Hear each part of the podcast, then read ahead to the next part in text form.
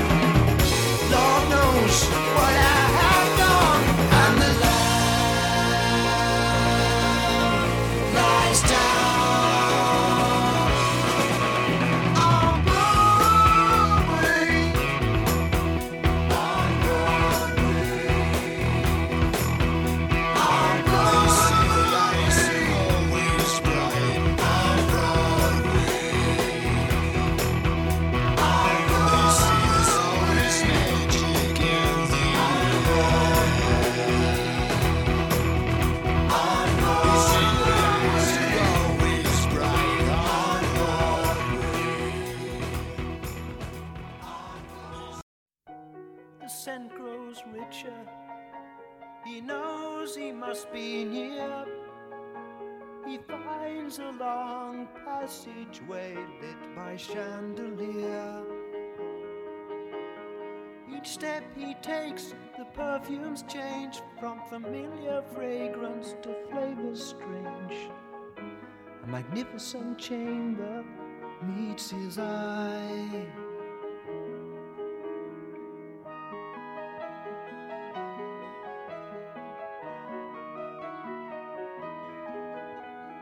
Inside a long rose water pool is shrouded by fine mist. Stepping in the moist silence with the warm breeze he's gently kissed. Thinking he is quite alone, he enters the room as if it were his own. But ripples on the sweeping water reveal some company unthought of. Stands astonished, doubting his sight, struck by beauty, gripped in fright. Three vermilion snakes female face, the smallest motion filled with grace.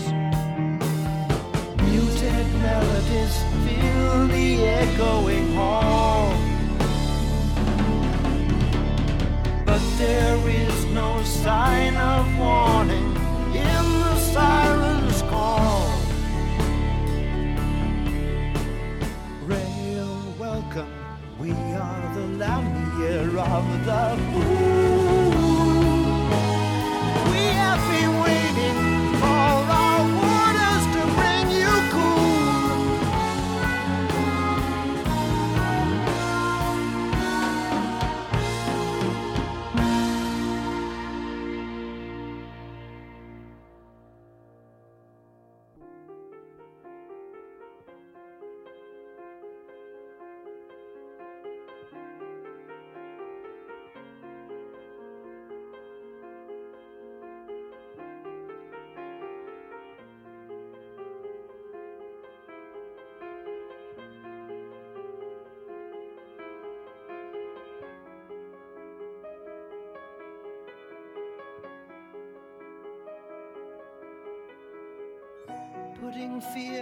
Beside him, he trusts in beauty blind. He slips into the nectar, leaving his shredded clothes behind. With their tongues they test, taste, and judge all that is mine. They move in a series of caresses that glide up and down my spine.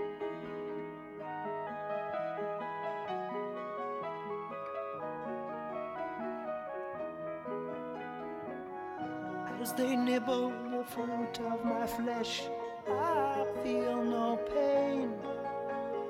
Only a magic that a name would stain. With the first drop of my blood in their veins, their faces are convulsed in mortal pains. The fairest cries, We all have loved you well. Each empty snake-like body floats, silent sorrow in empty boats. A sickly sourness fills the room, the bitter harvest of a dying bloom. Looking for motion, I know I will not find. Stroke the curls now turning pale, in which I'd lain entwined.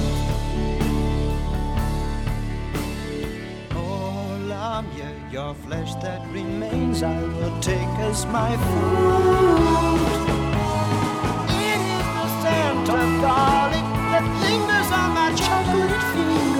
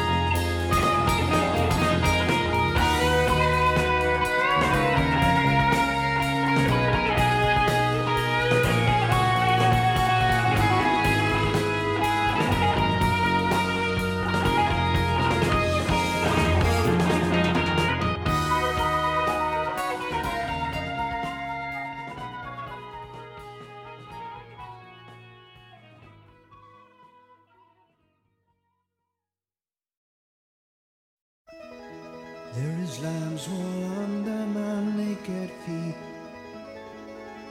The world is soft and warm, gives off some kind of heat. A salamander scurries into flame to be destroyed. Imaginary creatures are trapped in birth on celluloid.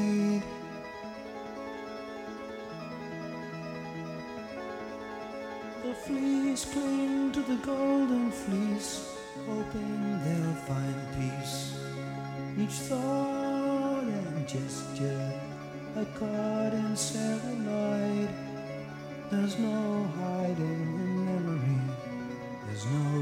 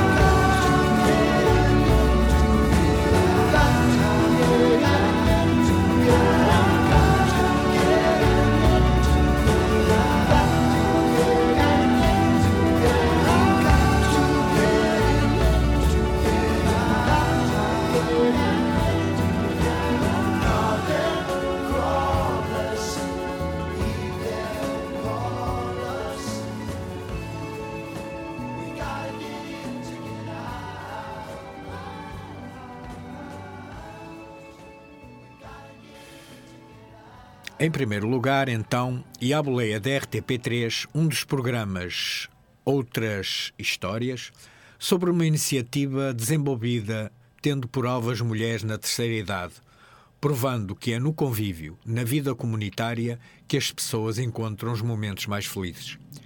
Este programa serve também para provar que a televisão pode ser um meio de entretenimento saudável e formativo de boas pessoas com bons valores, dando ênfase a quem, a quem está nesta vida para servir os outros, sem interesses, libertando-nos assim dessa informação castradora que todos os dias nos abafa. A atriz Cláudia Andrade percorreu o país durante cinco anos em busca de memórias de mulheres que cresceram sem liberdade. Inspirou-se nas próprias avós e o projeto foi apresentado através de várias formas da expressão artística. E as protagonistas? Quem foram? Foram avós que não têm medo de dançar nem de pintar os lábios de vermelho.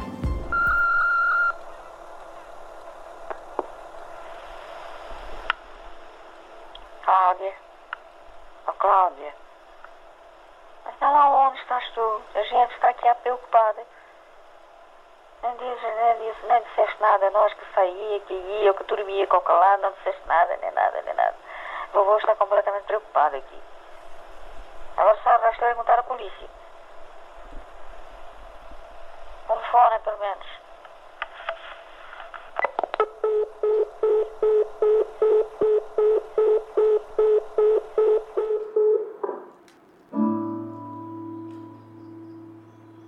Depois da morte da avó, Cláudia tomou consciência das vezes que não lhe devolveu as chamadas e de todas as perguntas que não teve tempo de lhe fazer.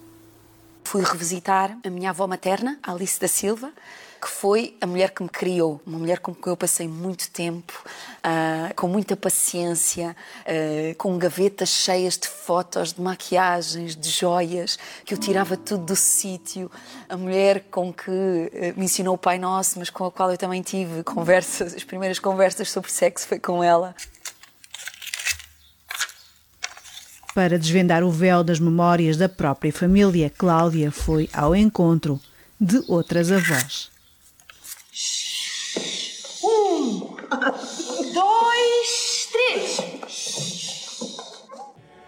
Nós ganhamos menos que um homem, economicamente estamos sempre abaixo deles. Os melhores cargos vão para os homens e não para as mulheres, apesar das mulheres terem a mesma escolaridade e terem as mesmas capacidades era como um instrumento, digamos. Era para servir o marido e para educar os filhos. Eu tive que abdicar do meu trabalho para cuidar dos meus filhos se quis ser mãe. Não podemos dizer que não tínhamos profissão, porque não ter profissão, um bilhete de identidade que dissesse não tem profissão é uma prostituta, sem profissão.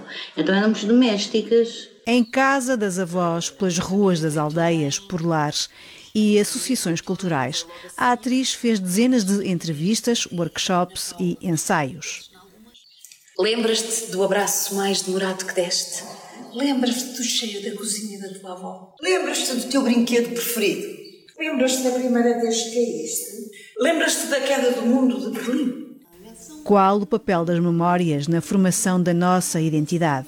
Era a pergunta que a inquietava, o ponto de partida. Aquilo que eu fui percebendo eh, quando ia falando com as pessoas é que aquilo que eu achava que era subjetivo e pessoal atravessava outras histórias, atravessava outras memórias e era universal. Tão universal que o projeto acabou por chegar a 101 avós e a 15 territórios do país inteiro. Elas abraçaram o desafio de pisar o palco. Partilharam histórias íntimas e fotografias de família.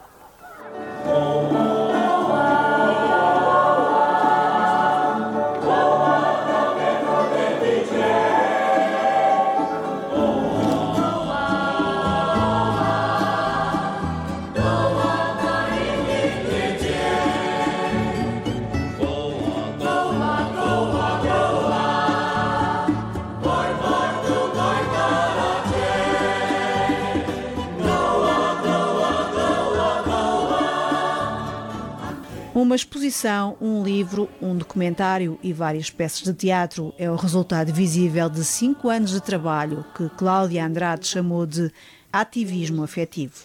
Eu faço espetáculos quer como eh, artista intérprete mais convencional e também faço espetáculos de um, um tipo de teatro que se chama teatro comunitário, teatro participativo, este processo todo de residências. Eu entrevistei um, pronto, uma série de pessoas com mais de 65 anos, homens e mulheres numa primeira fase, e depois decidi então que isto seria um solo coral.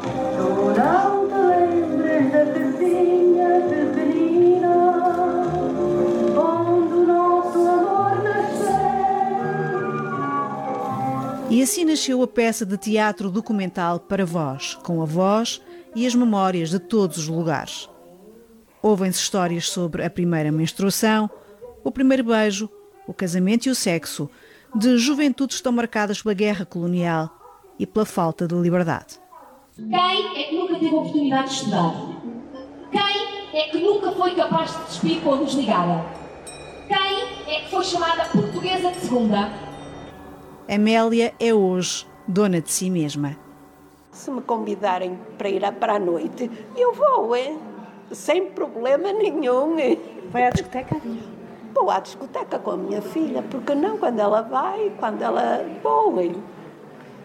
Vou para o estrangeiro sozinha ver a minha filha, vou no avião até Amsterdão, ando por lá ver tudo em liberdade e volto sozinha, sem problemas aquilo que eu encontrei sim nelas, que nas minhas avós era muito claro, é, um, é este estigma, não é, de que a história é toda escrita no masculino, é escrita por homens e claramente uh, as vozes das mulheres eram vozes que ou estavam em segundo plano, ou em terceiro, ou em quarto.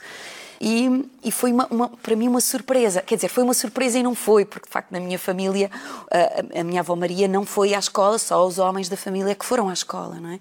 E é, eu fui encontrar isto em muitos sítios. Ela e a beleza dela desde logo. Gostam do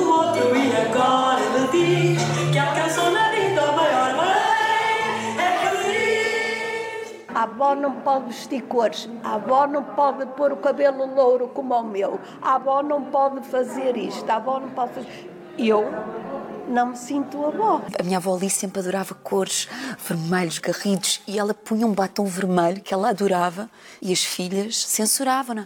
Mãezinha, uma pessoa da tua idade com esse, com esse vermelho assim, isto não fica bem. E ela insistia, não é?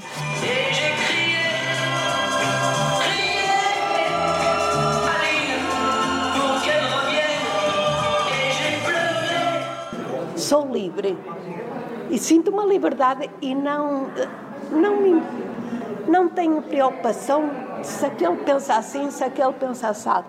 E eu vou. Espaço dela. É como se a partir de uma certa idade, toda uma parte de prazer, toda uma parte de desfrutar a vida já não é permitida. Sobretudo à mulher. Sobretudo à mulher. Os homens ficam muito bem os grisalhos, todos sabemos.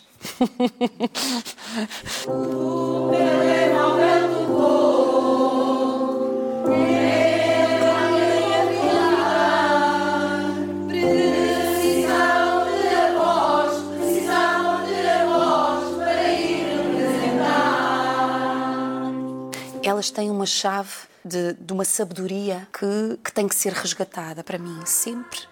E eu estou há cinco anos a ouvir, ouvir, estas, ouvir pessoas com mais de 65 anos, não é? Ouvir as histórias que elas têm. E para mim, este é um espaço de homenagear estas vozes. Por um lado, serem vozes de mulheres é esta espécie de também de acerto com a história que eu quero tentar uh, instigar, em que um, as vozes delas têm tanto valor como vozes masculinas que fizeram a história, que escreveram os livros e que contaram uma história oficial.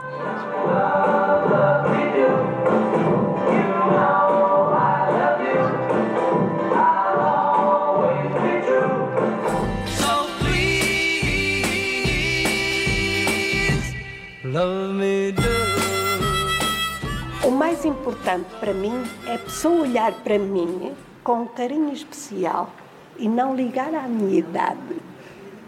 Puxar por mim, sabe o que é sentir, não dizer assim, olá,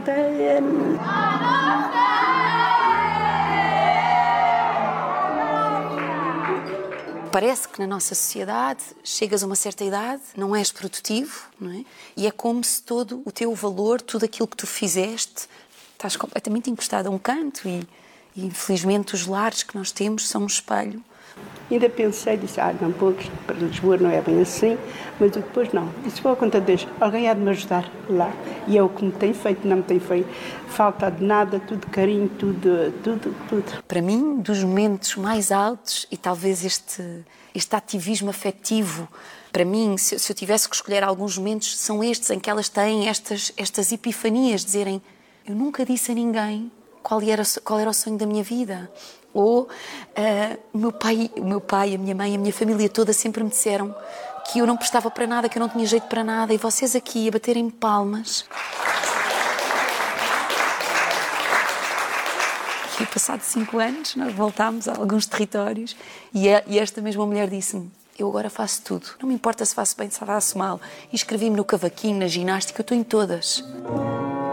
Avó, tu não vais morrer, pois não? Avó, o que é que estás a fazer? Avó, tu tinhas escravos em África? Avó, estás a esperar? Avó, porquê que não dizes nada? Avó, tu tinhas escravos em África? Estás a? Avó, porquê que não dizes nada? Avó, tu eras virgem de fazer as virgem quando foras Avó, tu eras foras Avó, tu tinhas escravos em África?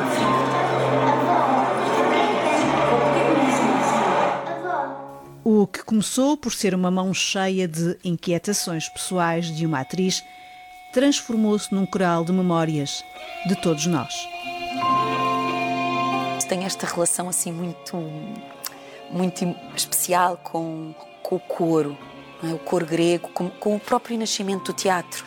E o teatro servia precisamente para isso, para instruir, para lembrar as histórias passadas, para as novas gerações poderem saber quais foram os erros que se cometeram, para não voltarmos a fazer esses erros. Queridas avós, obrigada por me terem possibilitado este regresso a casa. Tantas perguntas que eu tinha cá dentro, tantas que continuo a ter, mas já vou mais consolada para a caminhada e para andar o que for preciso andar. Até agora foi uma caminhada em peras, cheia de tribulações, imprevistos e variáveis como qualquer caminhada que se preze. Há um filme do Guzman em que ele diz: Os que têm memória poderão viver no frágil tempo presente. Os que não têm, não vivem em parte nenhuma.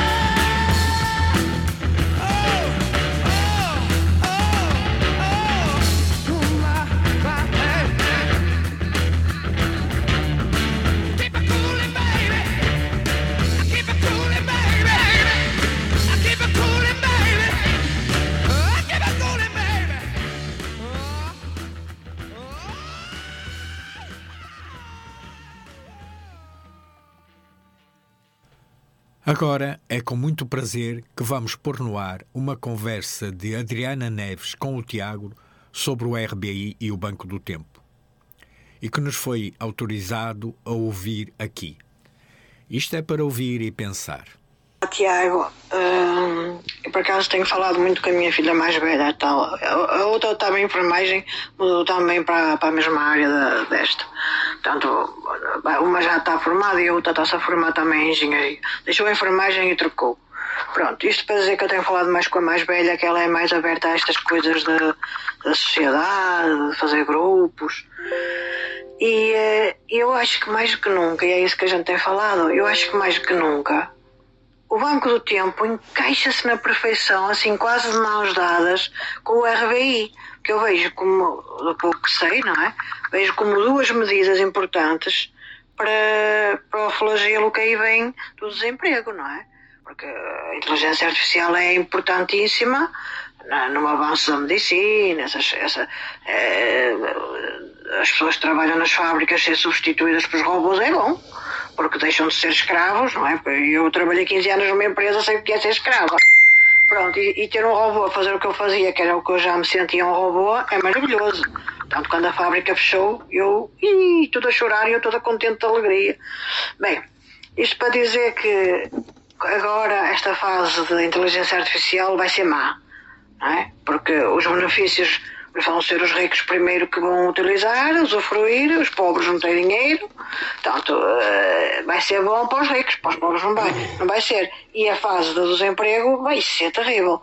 Se não há um RBI, é, o que mais me assusta, Tiago, é, isto é o que eu costumo falar com a minha filha, eu, eu não sei, eu não sei porque é que sou eu que estou sempre a bater nesta tecla. Eu não vejo ninguém na televisão, eu agarro a televisão ao fim de semana lá acendo para ver as notícias. O resto da semana toda nunca ligo. Mas tenho, tenho o Facebook, não é?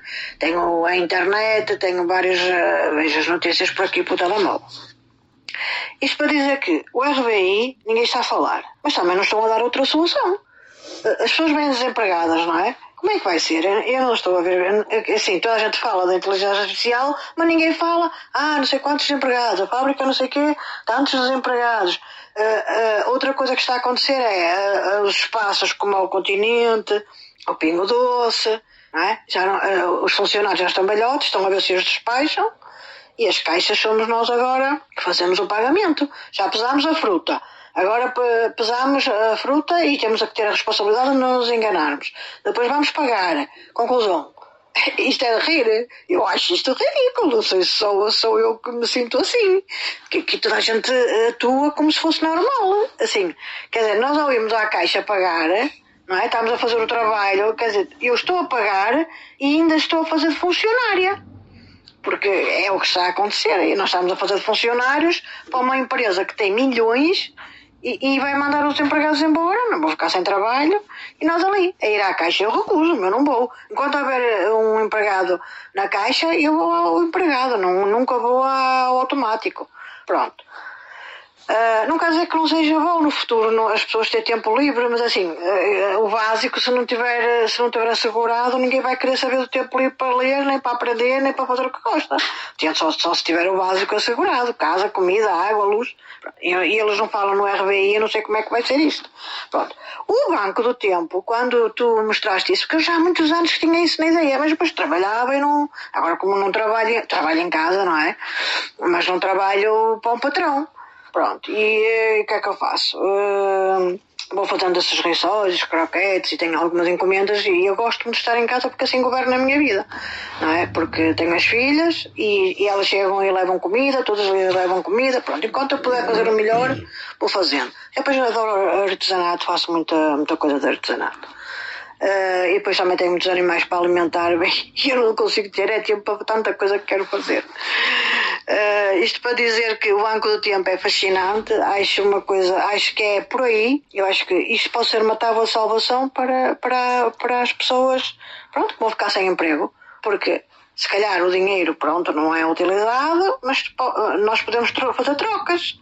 Aí eu dou uma coisa que sei fazer, preciso de um, um picheleiro ou alguém que precisa de me mudar o esquentador, não é? Dou- posso dar um, posso ir à casa da pessoa, pronto, a minha filha pode dar aulas de informática, eu posso ir passar uma roupa a ferro, coisas que as pessoas precisam, não é? Posso fazer uma encomenda de risa, posso ensinar a cozinhar comida vegetariana, sei fazer tudo. Pronto, e, assim, e o que eu sei fazer é tanta coisa que até fica retido, não é? E até me sinto às vezes triste, tanta coisa que eu sei fazer, desde o artesanato faço coisas giríssimas, com feltro, com, com, com fimo, com, com, faço, faço pecinhas de, de, de cerâmica, muitas coisas. E eh, estou sempre a pedir para fazer eh, oficinas, workshops, que eu não gosto dessa palavra, gosto da palavra oficinas. Acho tão bonita oficinas. Ah, pronto, e gosto muito de fazer oficinas e estão-me sempre a pedir para fazer. Mas eu nem vou, porque eu, eu aprendi tudo sozinha. No fundo, eu sou autodidata.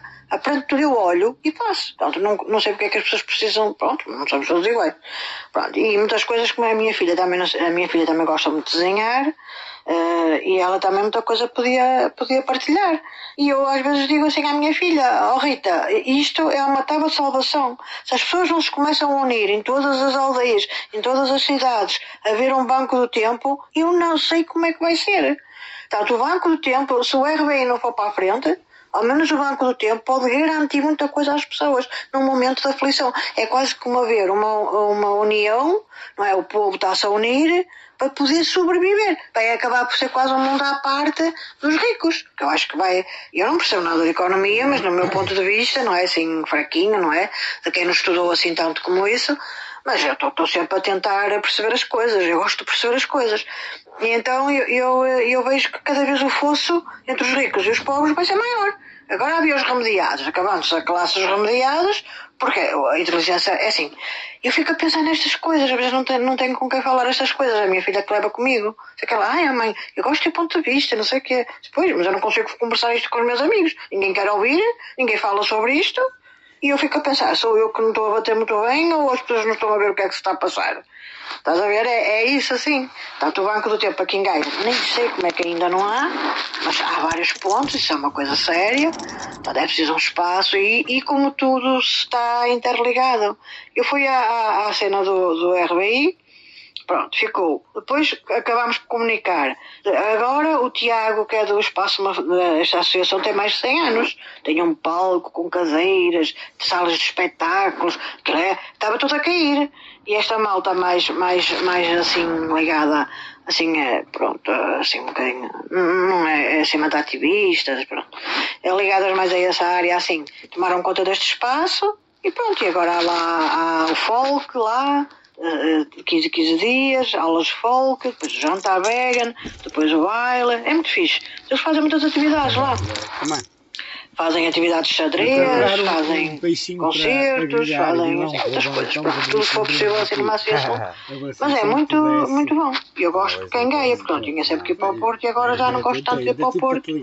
Mesmo de bicicleta, depois não estou sossegada de noite, é tudo acontece de noite, infelizmente. Também podia acontecer mais durante a tarde, para as pessoas que têm filhos pequenos e levar as crianças, enfim. Muita coisa, eu acho que culturalmente há muita coisa ainda a ajustar. e é por isso que eu gosto da dança do folk porque é muito inclusiva, não é? Também, também é uma coisa que eu gosto muito. Uh, e isto para dizer que este espaço é bom, mas pronto, eu só ia lá por causa do folk e esporadicamente. Agora, uh, com o Banco do Tempo, eu, eu até disse assim uma vez ao Tiago, que ele é que está mais à frente daquilo. Ah, ando aí a ver uma coisa que, que às tantas ainda vou falar contigo para ver se posso fazer aqui, porque eu desconfio que aquilo precisa de um espaço físico e às tantas aqui, aqui era bom. E ficou assim a olhar para mim, meio palermo, não sei se já ouviu falar ou não, pronto, foi assim uma coisa rápida. Entretanto, ele agora uh, tem outro espaço em Famalicão e quer fazer encomendas porque não quer estar a cozinhar, que ele também cozinha bem. Não quer estar a cozinhar, então o que é que ele quer fazer? Muito à base de coisas muito snacks salgadinhos, não é? Empadas, assim, croquetes, não sei o quê, porque é para ser mais rápido. E lembrou-se de mim, como sabe que eu gosto desta, destas coisas e, e mato-me a trabalhar, a verdade seja dita, mas trabalho para aquilo que gosto. Uma pessoa só, só hoje tipo a fazer rissóis de cogumelos, Jesus. Ontem, estive ontem o dia todo e hoje ainda continuei. Mas ontem também fiz um pão de abóbora com nozes, hoje fiz um pão de abóbora com amêndoa. Pronto, estou sempre a fazer. Não? Isto, a minha casa parece um restaurante. e eu adorava, sabes o quê? Ter uma cozinha comunitária. É um dos meus sonhos. Eu só tenho sonhos. Eu não tenho, se me sobre milhões, eu não tenho nenhum sonho que seja só para mim. Os meus sonhos são todos para partilhar com a comunidade. Todos. É da reira. Eu assim, eu devo ter um parafuso a menos. Eu só sonho essas coisas assim. E meter-me, o Natal, eu adorava pegar no Natal e, e, e, e, e não ir à família. Ficar aqui e encher a minha casa de mulheres que estão sozinhas, no foco não só conhece muitas, pessoas assim mais da minha idade, já tenho, já tenho 54. Então, começas a ver uma pessoa sozinha, outra pessoa sozinha, um velhote mais sozinho, uma pessoa que ficou divorciou-se, outra pessoa que os filhos foram para o estrangeiro. Sim, eu pegar, a minha vontade era pegar nessa gente toda e meter tudo em minha casa. Isso para mim era o melhor Natal do mundo. eu só gosto deste género de coisa. Eu adorava ter uma cozinha, tenho os planos todos na minha cabeça. Só que não tenho espaço. Queria ter um espaço, queria ter um terreno e fazer uma cozinha comunitária. Ai, é o meu paraíso. Pronto, olha, desculpa estar-te aqui a, descarregar em ti, mas como eu, eu acho que tens sensibilidade para estas coisas e é tão pouca gente a gostar destes assuntos, pronto. Olha, desculpa se não quiseres não ouças. Tchau.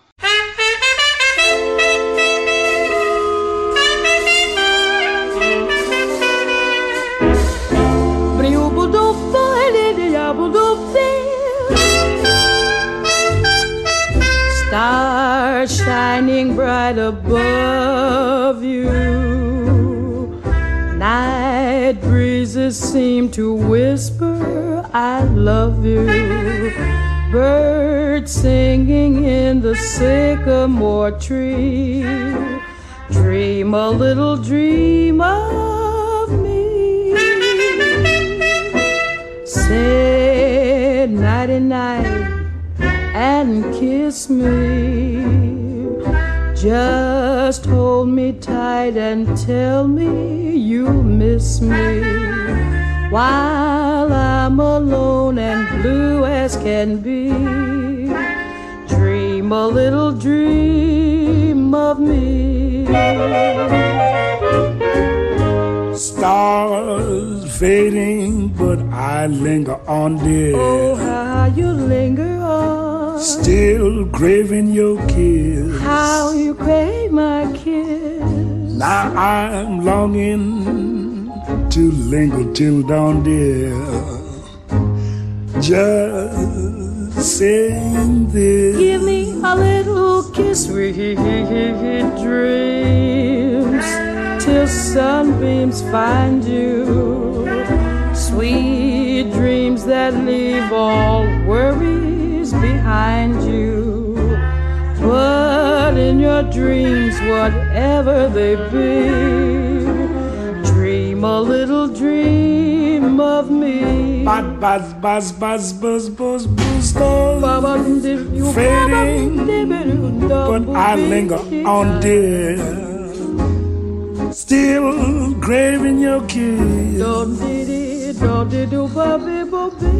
Yeah, I'm longing to linger till dawn, dear. Just saying this.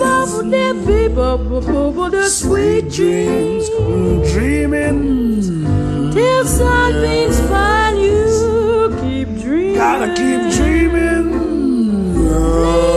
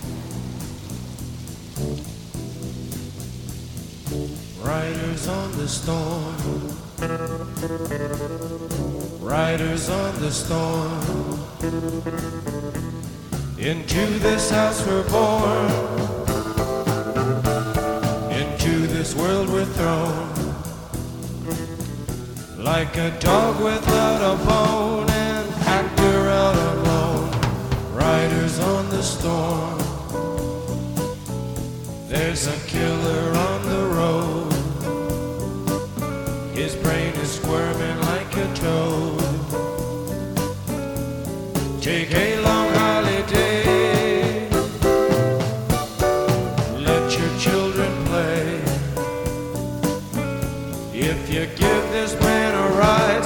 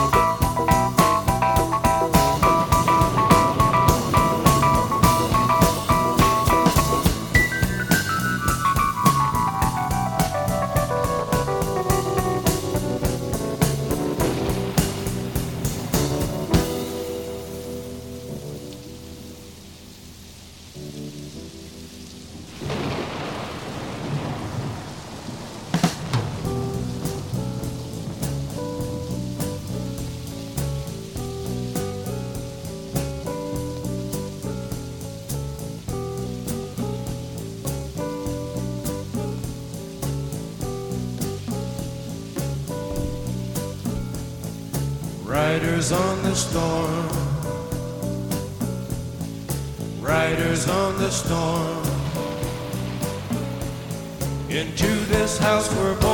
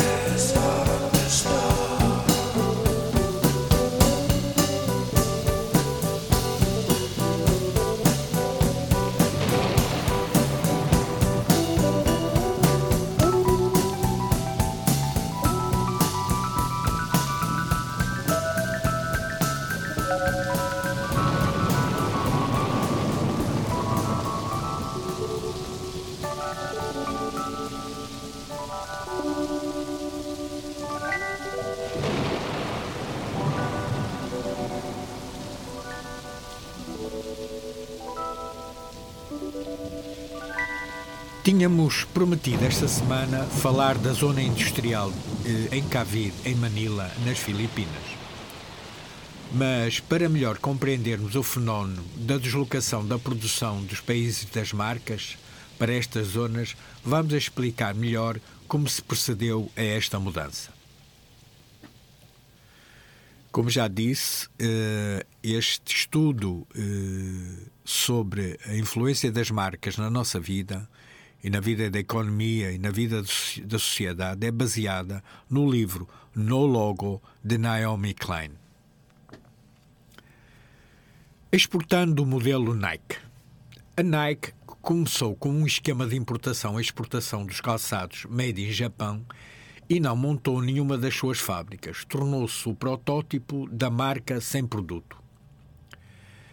Inspiradas pelo sucesso desconcertante da Nike, muitas empresas de administração mais tradicional, verticalmente integradas, como dizem, dedicaram-se a imitar o modelo da Nike, não só copiando a abordagem de marketing da empresa, mas também na sua estrutura de produção terceirizada e barata. Em meados dos anos 90, por exemplo, a empresa de ténis de corrida Vans deixou o reino ultrapassado da fabricação e converteu-se à moda Nike. Num folheto para uma, uma oferta pública inicial de ações, a empresa expõe como posicionando-se recentemente de uma fábrica doméstica para uma empresa orientada para o mercado. Diziam eles, ao patrocinar centenas de atletas e eventos de desporto radicais bem divulgados com o Van Warper Tour. O gasto, o gasto pela empresa de fundos significativos para criar encomendas de consumo foi financiado pelo encerramento de uma fábrica na Califórnia e pela contratação da produção na Coreia do Sul de fabricantes terceirizados. A Adidas seguiu uma trajetória similar entregando as suas operações em 1993 a Robert Louis Drey, Fuss, ex-diretor executivo da gigante de publicidade Saatchi Saatchi, anunciando que queria cativar o coração dos adolescentes globais. Lou Drey imediatamente fechou as fábricas de propriedade da empresa na Alemanha e transferiu a produção para empresas contratadas na Ásia. Livre dos grilhões da produção, a empresa teve tempo e dinheiro renovados para criar uma imagem de marca ao estilo Nike. Fechamos tudo, disse orgulhosamente o porta-voz da Adidas, Peter Ksanadi. Mantivemos apenas uma pequena fábrica que é o nosso centro de tecnologia global e é responsável por cerca de 1% da produção total. Embora não ganhem, não ganhem as manchetes como no, ano, como no passado, muitos encerramentos de fábricas são anunciados na América do Norte e na Europa a cada ano. 45 mil trabalhadores do setor de vestuário perderam seus empregos nos Estados Unidos só em 1997. Estes padrões de migração de emprego do setor têm sido igualmente drásticos em todo o planeta. Embora o encerramento das fábricas em si mal tenha declinado desde os dias mais sombrios da recessão final dos anos 80 e início dos anos 90, houve uma mudança acentuada nos motivos dados para essas reorganizações, como dizem. Demissões em massa eram antes apresentadas como uma necessidade infeliz, ligadas ao mau desempenho da empresa. Hoje elas são simplesmente mudanças sensatas na estratégia da empresa, como que uma reorientação estratégica, para usar a expressão que a Vans empregou. Cada vez mais, essas demissões são anunciadas em conjunção com promessas de aumento na receita, através de gastos com publicidade, com os executivos a jurar passar a se concentrar nas necessidades das suas marcas em vez de dar atenção aos seus trabalhadores. Considero o caso de Sara Lee Corp, um conglomerado no velho estilo que abrange não somente a sua homónima no ramo de alimentos congelados, mas também marcas não integradas como as roupas íntimas Han Hanes e Wonderbra, artigos de couro Coach, roupas desportivas Champion, graxa de sapato Kiwi e Bally Park Franks. Apesar do fato, do facto de a Sara Lee ter desfrutado de um sólido crescimento, de um sólido crescimento e lucros crescentes, com bom retorno das ações e nenhuma dívida em meados dos anos 80, Wall Street estava desencantado com a empresa e desvalorizou as suas ações. Os lucros tinham aumentado 10% ao ano no ano fiscal de 96-97, alcançado 1 bilhão. 1 bilhão. Mil milhões. Mas Wall Street, como vimos, é norteado pelas metas espirituais além das metas económicas.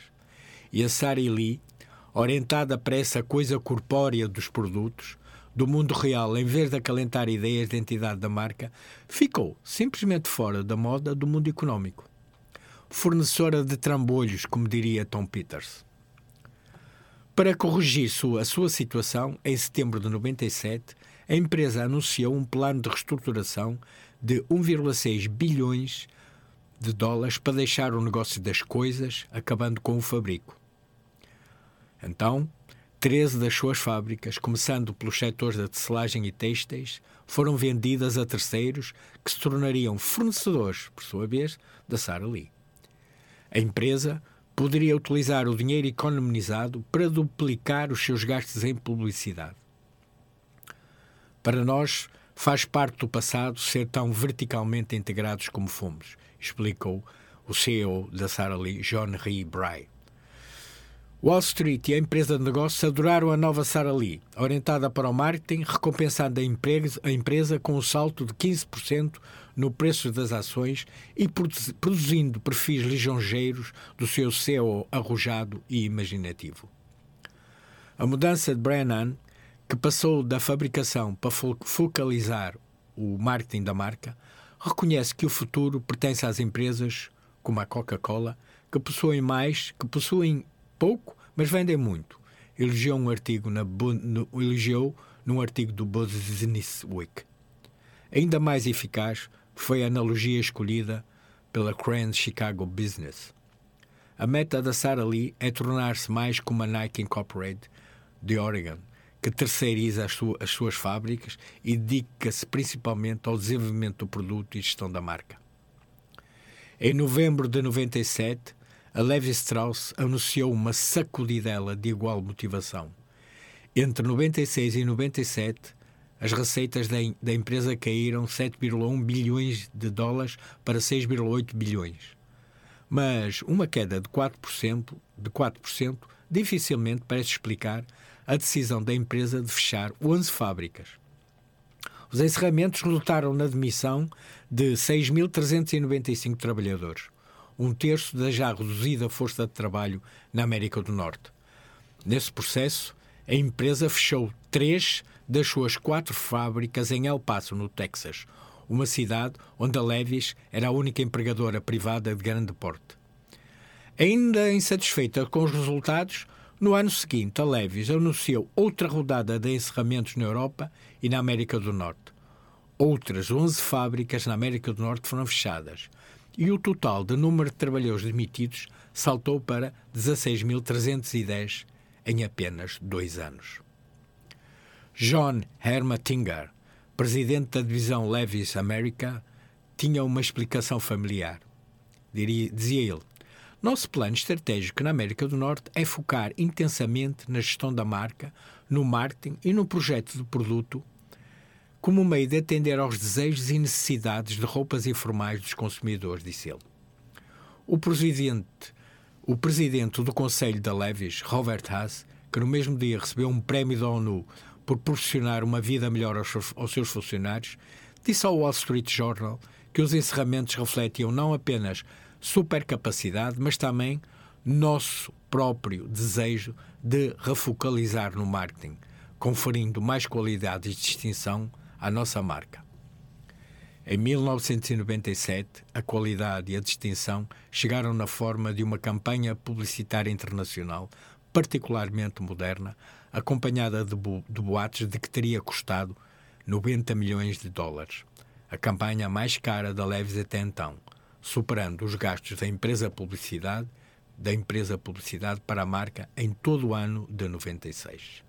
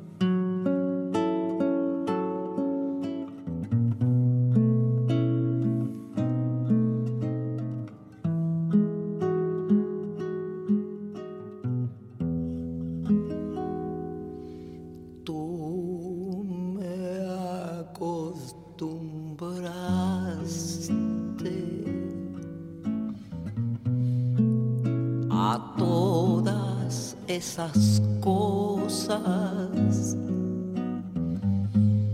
y tú me enseñaste que son maravillosas.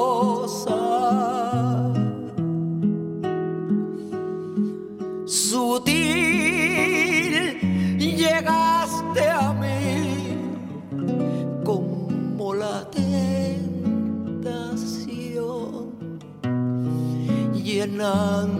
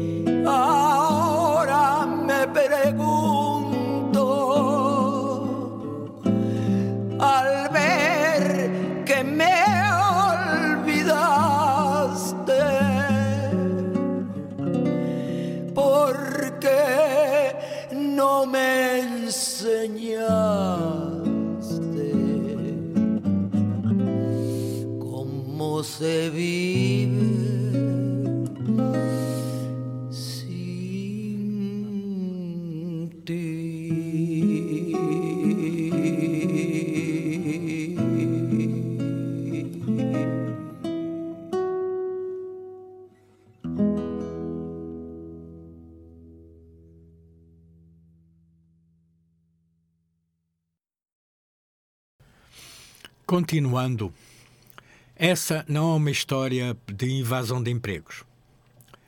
Ao explicar o encerramento de fábricas como uma decisão de transformar a Leves numa empresa de marketing, Robert Haas foi, foi cauteloso em dizer à imprensa que os empregos foram eliminados não estavam se evadindo, evadindo, estavam apenas numa espécie de evaporação. Essa não é uma história de evasão de empregos, disse ele depois da primeira rodada de demissões. A declaração é tecnicamente correta. Ver a Leves como uma história de evasão de empregos desconsidera a mudança mais fundamental e mais prejudicial, representada pelo encerramento. No que diz respeito à empresa, aqueles 16.310 empregos saíram da folha de pagamento para sempre. Eles foram substituídos, segundo, de acordo com Herman Teiger, por empresas contratadas em todo o mundo. Essas empresas desempenharão as mesmas funções das antigas fábricas de propriedade da Levis, mas seus trabalhadores nunca mais serão empregados da Levi Strauss. Para algumas empresas, o encerramento de fábrica é ainda uma decisão direta de transferir suas instalações para um local mais barato, mas para outras, particularmente aquelas com fortes identidades de marca como a Levi Strauss e a Heinz, as demissões são somente a manifestação mais visível da mudança fundamental. Uma mudança menos relacionada onde, com onde produzir do que como produzir. Ao contrário de instalações de produção que saltam de um lugar para o outro, essas fábricas jamais se, se aparecerão novamente. A meio voo, elas se metamorfoseiam em algo completamente diferente. Encomendas a, a serem feitas a uma empresa contratada que pode, por sua vez, repassar estes pedidos a outras 10 subcontratadas que, particularmente no setor vestuário, podem, por sua vez, repassar uma parte dos seus contratos a uma rede de profissionais que trabalham em casa que atenderão, eh, atenderão as encomendas em porões ou salas de estar.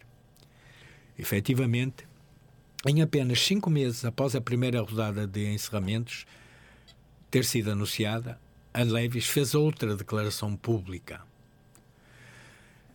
Resumiria a fabricação na China. A empresa havia deixado a China em 1993, mencionando questões relacionadas com violações de direitos humanos.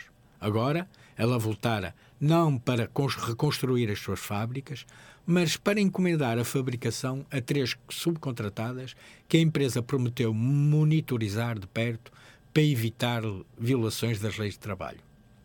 Na China. A mudança de atitude em direção à produção é tão profunda que se houve uma época anterior em que as corporações de bens de consumo exibiam os seus logos nas fachadas das fábricas, muitas das multinacionais atuais baseadas na marca agora sustentam que a localização das suas operações de produção é um segredo comercial a ser guardado a todo custo. Quando solicitada por grupos de direitos humanos em abril de 1999 a revelar os nomes e endereços das suas fábricas contratadas, Peggy Carter, presidente da indústria de roupas Champion, respondeu: Não nos interessa que os nossos concorrentes saibam onde elas estão localizadas e tirem vantagem do que, do que levamos anos para construir. Cada vez mais, as multinacionais de marca Levi's, Nike, Champion, Walmart, Reebok, Gap, IBM e General Motors insistem que são apenas como qualquer um de nós. Caçadores de pechinchas em busca do melhor negócio no shopping global. Elas são consumidores muito exigentes, com instruções específicas relacionadas com o projeto sob encomenda, matéria-prima, prazo de entrega e, mais importante, a necessidade de preços os mais baixos possível. Mas o que não interessa a eles é a onerosa logística de como esses preços caem tanto. Construir fábricas, comprar maquinaria e orçar mão de obra têm sido operações rebatidas diretamente para, para, o, para os terceiros, para os subcontratados. E a verdadeira história da evasão de empregos é que um número cada vez maior de corporações mais conhecidas e lucrativas do mundo está a abandonar completamente o negócio dos empregos. Para a semana, sim, vamos contar o que a Naomi Klein viu em Cavite. Por agora, continuamos até ao fim do programa com o meu mix que fiz há 15 anos em Angola. Bem comum, todas as sextas-feiras entre as 21 e as 23 horas. Para falar do que ninguém fala. Rádio Matozinhos Online, uma rádio com alma.